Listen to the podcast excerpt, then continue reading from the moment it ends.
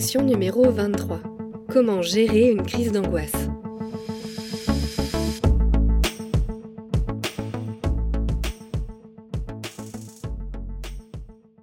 Alors, avant de commencer, excusez-moi pour cette voix horrible, je suis malade et malheureusement l'épisode sort demain, donc j'ai pas d'autre choix que d'enregistrer avec cette voix qui me lâche complètement.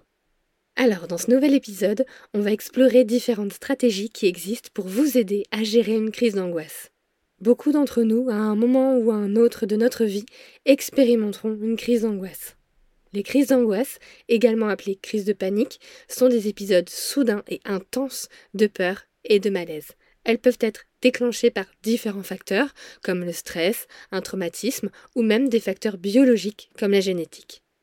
Il existe plein de stratégies permettant de calmer une crise d'angoisse, mais il est surtout important de tester différentes méthodes afin de voir celle qui vous correspond. En plus de ça, il existe certaines méthodes ayant déjà fait l'objet d'études scientifiques et ayant fait leurs preuves chez une grande majorité. On va voir tout ça maintenant. Conseil numéro 1. S'attaquer à vos pensées irrationnelles. Nos pensées jouent un rôle important dans la formation de nos émotions et de nos comportements. Et lors d'une crise d'angoisse, les pensées irrationnelles peuvent intensifier les sentiments de peur et de détresse. Et pour ça, les stratégies qu'on appelle cognitivo-comportementales ont fait l'objet de nombreuses recherches et se sont avérées efficaces dans la lutte contre les pensées irrationnelles, aussi appelées distorsions cognitives, c'est-à-dire des schémas de pensée qui sont inexacts et qui renforcent les émotions négatives.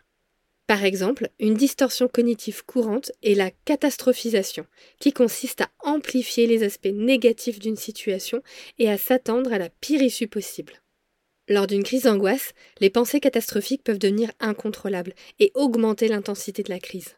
Donc pour lutter contre ces pensées irrationnelles pendant une crise d'angoisse, commencez par en prendre conscience. Commencez par prêter attention aux pensées qui vous traversent l'esprit dans les moments d'anxiété. Une fois identifiées, remettez-les en question en vous posant des questions fondées sur des faits. Par exemple, si vous vous surprenez à penser je ne peux pas gérer cela, c'est trop, remettez en question cette pensée en vous demandant qu'est-ce qui prouve que je ne peux pas gérer ça? Ai-je déjà fait face à des situations similaires?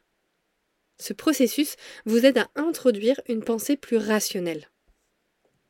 Une autre technique efficace consiste à créer un registre de pensée, aussi appelé colonne de bec. Notez l'événement déclencheur, vos pensées automatiques et les émotions qui y sont associées.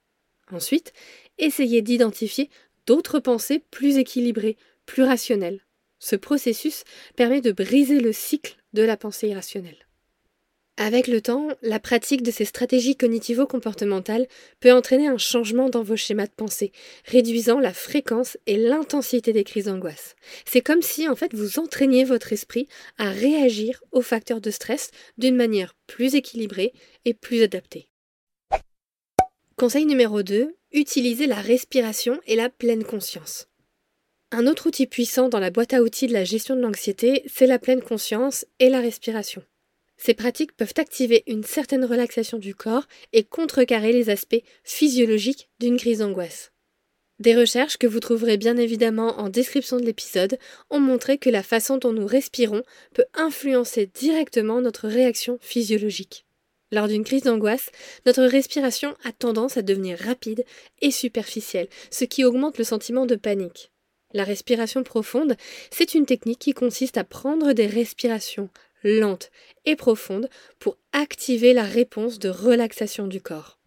La pleine conscience, quant à elle, est une pratique qui consiste à concentrer son attention sur sa respiration, ses sensations corporelles, à rester présent et à s'engager pleinement dans le moment présent sans jugement.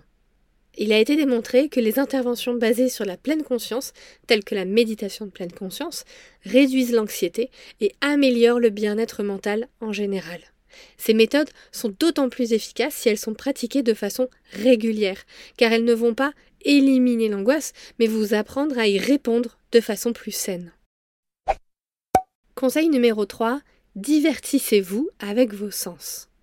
Par exemple, concentrez-vous sur votre environnement en nommant 5 choses que vous pouvez voir, 4 choses que vous pouvez toucher, 3 choses que vous pouvez entendre, 2 choses que vous pouvez sentir et une chose que vous pouvez goûter. Utilisez vos sensations physiques, comme tenir un objet et sentir sa texture, ou encore boire un grand verre d'eau fraîche, pour vous ancrer dans le moment présent et dans vos sensations présentes. Vous pouvez aussi écouter de la musique avec des écouteurs pour vous immerger dans la musique et détourner votre attention de l'anxiété. Ou encore, mettez-vous en mouvement et allez faire du sport. En bref, occupez vos sens et votre corps. Essayez de les occuper avec une activité que vous feriez habituellement. Ne créez pas de nouvelles routines ou de nouveaux comportements en réponse à votre anxiété. Essayez d'occuper ces sens et ce corps en faisant des choses que vous auriez fait si vous n'aviez pas été anxieux. En mobilisant vos sens, c'est votre attention que vous dérivez. Conseil numéro 4. Demandez de l'aide. Bien que les stratégies que je vous ai partagées soient utiles, il est crucial de souligner l'importance de rechercher une aide professionnelle en cas de besoin. N'hésitez pas à consulter un psychologue qui saura vous accompagner et vous aider dans ce moment difficile. Aussi, identifiez une ou plusieurs personnes de votre entourage qui pourraient vous soutenir dans cette épreuve. Partagez vos sentiments et faites savoir à quelqu'un que vous souffrez d'anxiété. J'espère que cette exploration de stratégies pour gérer vos crises d'angoisse a été instructive et utile.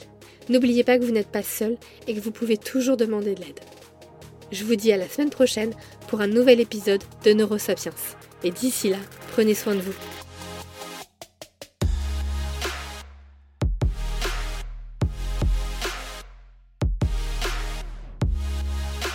Neurosapiens est produit et distribué en collaboration avec l'Acme Productions.